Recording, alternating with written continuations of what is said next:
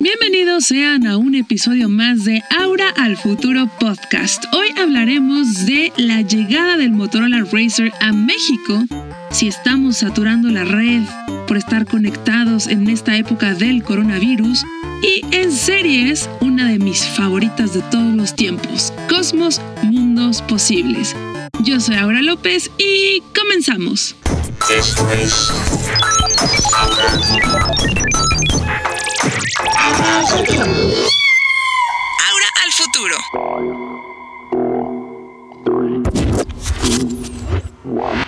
Breves. Llega Motorola Racer a México.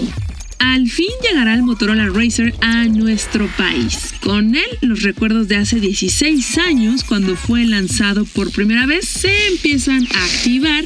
Y es que en ese tiempo, su diseño innovador se volvió icónico porque además era personalizable por sus colores y accesorios. E incluso Paris Hilton tuvo uno de color rosa. Vamos, para que me entiendan, el Motor Racer era la onda en ese momento. Todavía no hablábamos de teléfonos inteligentes, aplicaciones móviles, pantallas gigantescas, resolución 4K. No, no, no, nada de eso existía. Lo que existía era este Motor Racer que se doblaba, pero eso era normal en los teléfonos de aquella época. ¿Qué sucede? Que con los años llegan los teléfonos que ya no se doblan, llegan los teléfonos inteligentes desde que salió el iPhone, gracias a Steve Jobs, y bueno, pues se volvieron unos teléfonos de pantalla grande, por así decirlo, pero eso de doblar un teléfono, ya, eso ya era cosa del pasado. Hasta que el año pasado se volvió una tendencia cuando Samsung y Huawei sacaron sus dispositivos que son teléfonos tabletas y bueno, pues ahora ya les platico también del Galaxy Z Flip, que es un teléfono plegable, pero el Moto Racer fue el primero que lanzó este regreso de la pantalla que se dobla. Básicamente esa es su característica primordial, más en nuestros tiempos lo retro es lo nuevo, así es que para aquellos que están interesados van a poder hacer llamadas, responder mensajes, tomar selfies y controlar la música con la pantalla cerrada y además al cerrar la pantalla también van a poder finalizar las llamadas como se hacía en esos tiempos, ahí por el año 2004 aproximadamente.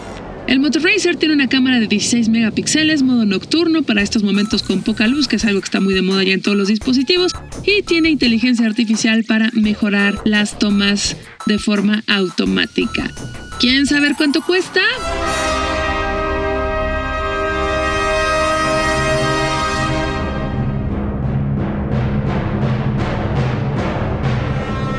29.999.99 pesos.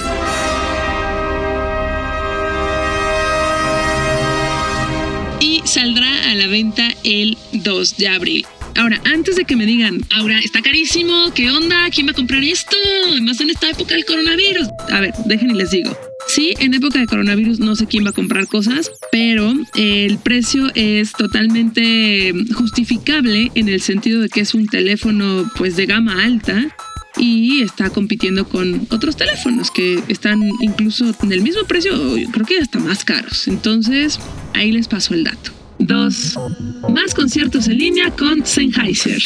Ante la crisis que se ha generado por el COVID-19 y las medidas de seguridad que se están haciendo en muchos lados, como el evitar conciertos, el estar en situaciones donde haya más de ya 100 personas, al menos en México, la marca de audio Sennheiser inició una serie de conciertos que serán transmitidos en streaming y estos podrán encontrarse en su cuenta de Instagram arroba Sennheiser y ya pueden ver justo en Instagram TV el concierto de Big Daddy Wilson. Si no saben quién es, échenle un ojito y puede que les guste porque ya saben que no es reggaetón.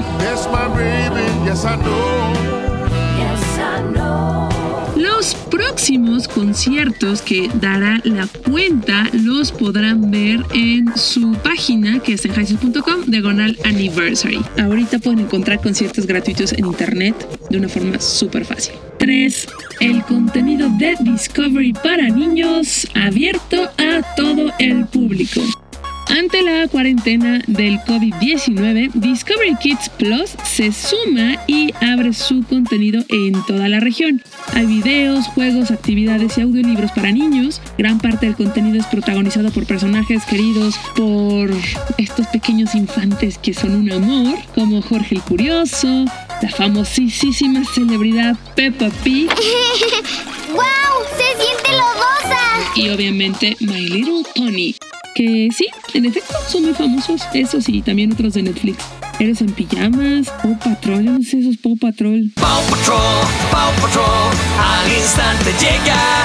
¿Qué onda? Son súper famosos. Y no sé, algo de Ladybugs. Ustedes díganme qué cosas ven sus hijos o sus sobrinos, si es que tienen. Retomando el tema de Discovery Kids Plus, pues hay que decirles que muchos de estos juegos son entretenidos. Hay una serie de como juegos de Angry Birds y la ventaja de esta plataforma es que obviamente todo el contenido es seguro y adecuado para los niños. Pueden acceder a esta desde Android, iOS y también desde la web. Eso es ahora el futuro.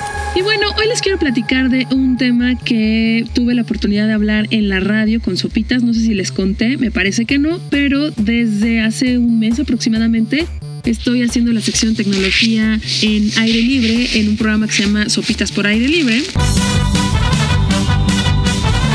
Hoy platiqué algo que también les quiero contar a ustedes que es, ¿estamos saturando Internet en la época de coronavirus?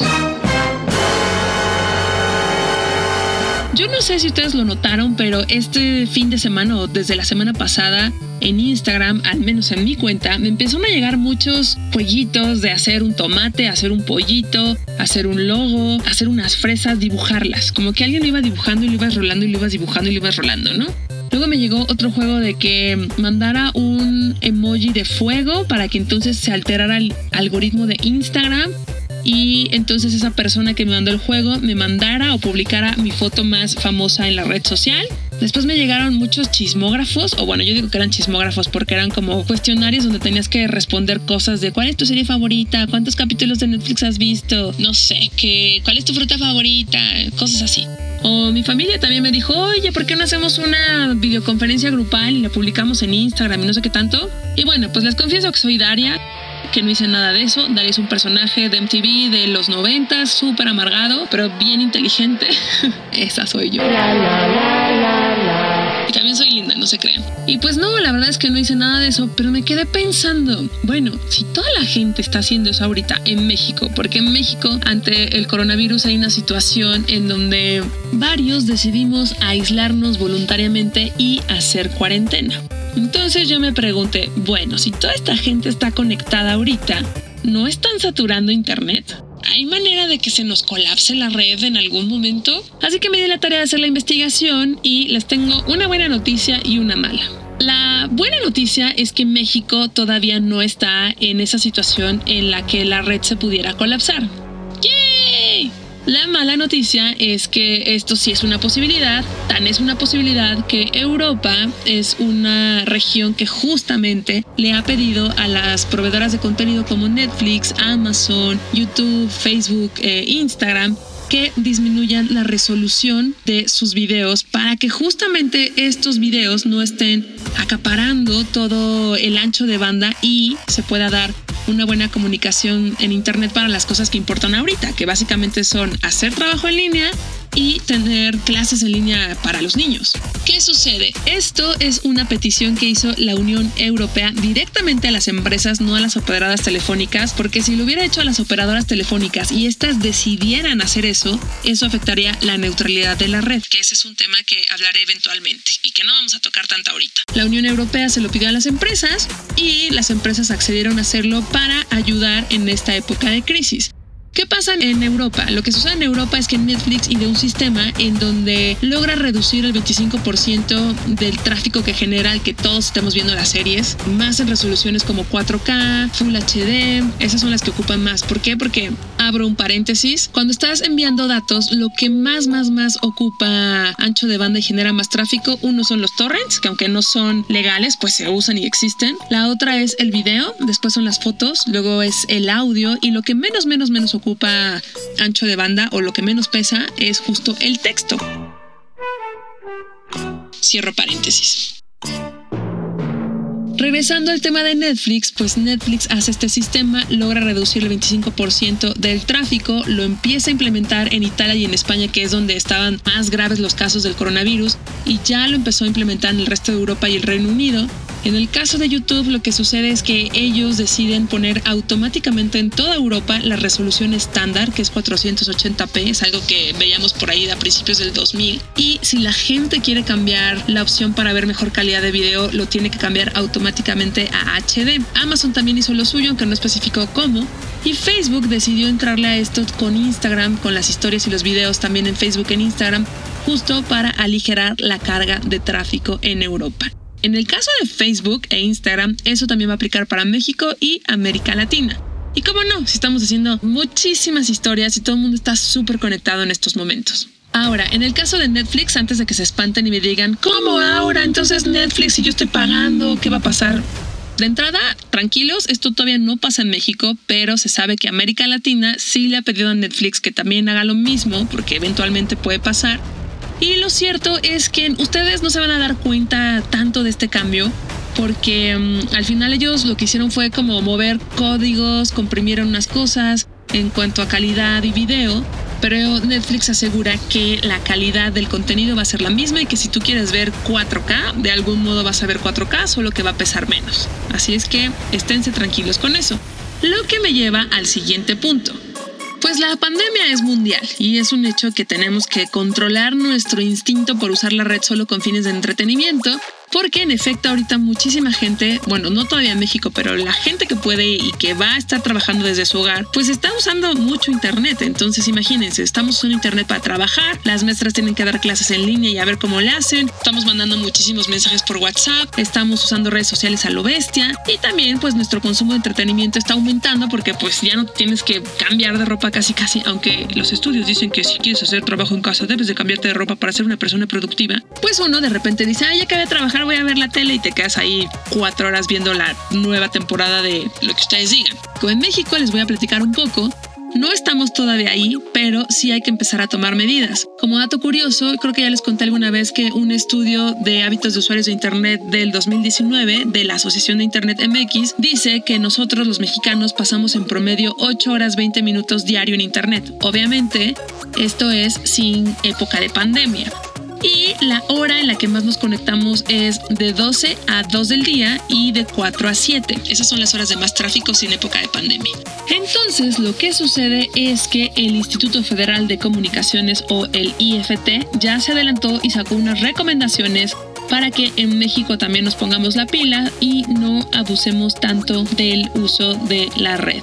Les voy a decir estas recomendaciones que son la primera, prioriza el uso de Internet para fines informativos, laborales, de educación y de salud. La segunda, limita el uso de videoconferencias o llamadas con video y de preferencia usa las comunicaciones de voz. La tercera, Utiliza preferentemente servicios de mensajería instantánea, mensajes de texto, WhatsApp, Messenger, así como el teléfono fijo cuando estás en casa. La cuarta, Fija horarios con menor tráfico de datos, generalmente por la tarde-noche, para descargar archivos pesados, ver películas, series y videos o jugar en línea. Evidentemente dos notas aquí, creo que el teléfono fijo está en peligro de extinción en algunas zonas, en otras es evidente que es una herramienta básica. Y por otro lado, está bien la recomendación de que usemos el entretenimiento para descargar, pero también es un hecho que es probable que esas horas esté saturado. ¿Ustedes qué opinan? Ya saben que me pueden dejar sus comentarios en mis cuentas de Instagram, AuraV, facebook.com diagonal Aura el Futuro y Twitter Aura-bajo. Ahora, no se me apaniquen, eh, no está pasando ahorita un colapso de redes en México. Simplemente se están tomando precauciones porque lo que está pasando en otros países, pues es muy probable que también suceda en el nuestro. Si quieren saber cuántos datos usan, hay un simulador de consumo en la página del IFT, del Instituto Federal de Telecomunicaciones, y lo pueden conocer entrando a simulador.ift.org.mx diagonal simulador.php o entra a mi cuenta de Twitter arroba bajo y ahí viene toda la información.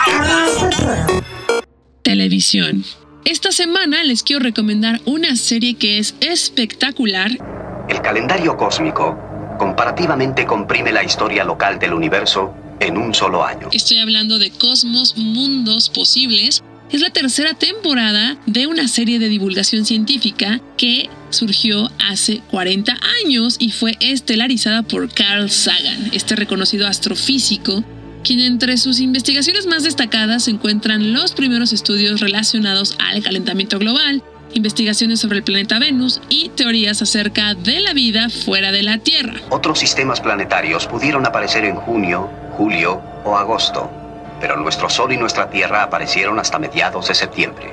La nueva temporada Cosmos Mundos Posibles se estrenó el domingo pasado en Nat Geo, sale a las 9 de la noche, una hora antes de Westworld. Cosmos Mundos Posibles es espectacular. Esta nueva temporada tratará temas como la evolución, el cosmos y una visión del futuro a corto y largo plazo para la humanidad. Así que ustedes se imaginarán los escenarios posibles, por eso se llama así. Puede ser un futuro muy prometedor o puede ser un futuro sumamente devastador. Todos los reyes y batallas, migraciones e invenciones, guerras y amores, todo lo que dicen los libros ocurrió en los últimos 10 segundos del calendario cósmico y será una temporada de 13 capítulos. También participará Andruyan, que fue esposa de Sagan y se ha encargado de mantener su legado. Un dato romántico y curioso es que Carl Sagan, quien ya falleció, y su viuda tienen unos asteroides con su nombre, el 2709 Sagan y el 4970 es Druyan. Estos asteroides están en perpetua órbita de anillo de bodas alrededor del Sol. Al igual que la temporada anterior, esta será conducida por el astrofísico Neil deGrasse Tyson, quien ha dedicado años de estudio a la estructura de la Vía Láctea y la vida de las estrellas desde su formación hasta la explotación. Vean esta serie, no se van a arrepentir, es buenísima. Comentarios. Me llegaron muchísimos comentarios, gracias si me escuchan allá afuera. Escribió Richard Knights Aura, me gustaría que hicieras un podcast del Samsung Z Flip. Según yo ya hablé de eso por aquí, pero también puedes checar mi video en, mi canal de YouTube. Ahí tengo justo un, un video para que veas de qué va. O en TikTok. Mi TikTok es Aura el Futuro. No subo tanto contenido, pero bueno, ahí también hay un videito. Escribió JR Nava-CF y me puso, en iTunes no está actualizado tu podcast. Eso es algo muy raro, sí está actualizado, pero por alguna extraña razón está revuelto, está como dividido en temporada 1 y luego la 2 ya no lo reconoce, pero según yo si bajas, si mueves el scroll o la barra de navegación, ahí sale y voy a ver cómo puedo mejorarlo para que salga hasta arriba lo más nuevo. Escribió Lofer70. Hola, Laura, soy seguidora acérrimo de tu podcast y nos pediste que te escribiéramos, pero no dijiste por dónde. Te puedo sugerir temas, herramientas para trabajo remoto, cómo hacer un podcast como el de Aura y cómo reencontrar nuestro centro. Tu retiro espiritual me impactó. Me encanta tu podcast y te sigo en todas tus redes. ¿Podrías saludarme en tu podcast? Hola, Ricardo López Herrera. Gracias por escribirme. Voy a tomar en cuenta estos temas con más profundidad. Y de verdad, ustedes, igual que Ricardo, mándenme sus comentarios y díganme también qué se les antoja que trate. De veras que sí los escucho. Ahora al futuro. Hemos llegado al final de este programa. Muchísimas gracias por escucharlo. Muchas gracias a Rodrigo Fernández de la Garza por producirlo. Diana López en los contenidos. Yo soy Aura López. Nos escuchamos la próxima semana y me gustaría que me dijeran honestamente en mi Instagram, AuraV, cómo la están pasando en esta época de coronavirus. Si me escuchan en la Ciudad de México, en México, en algún lugar de Latinoamérica, en Estados Unidos, Cuéntenme cómo les está yendo su experiencia, están apanicados, están tranquilos o la están pasando mal. Entonces me gustaría mucho que me contaran cómo están viviendo esta época. Y bueno, pues nada más agradecerles por escuchar este programa. También pueden escuchar episodios pasados y estamos en contacto en mis redes sociales, Instagram, Twitter y Facebook. Adiós.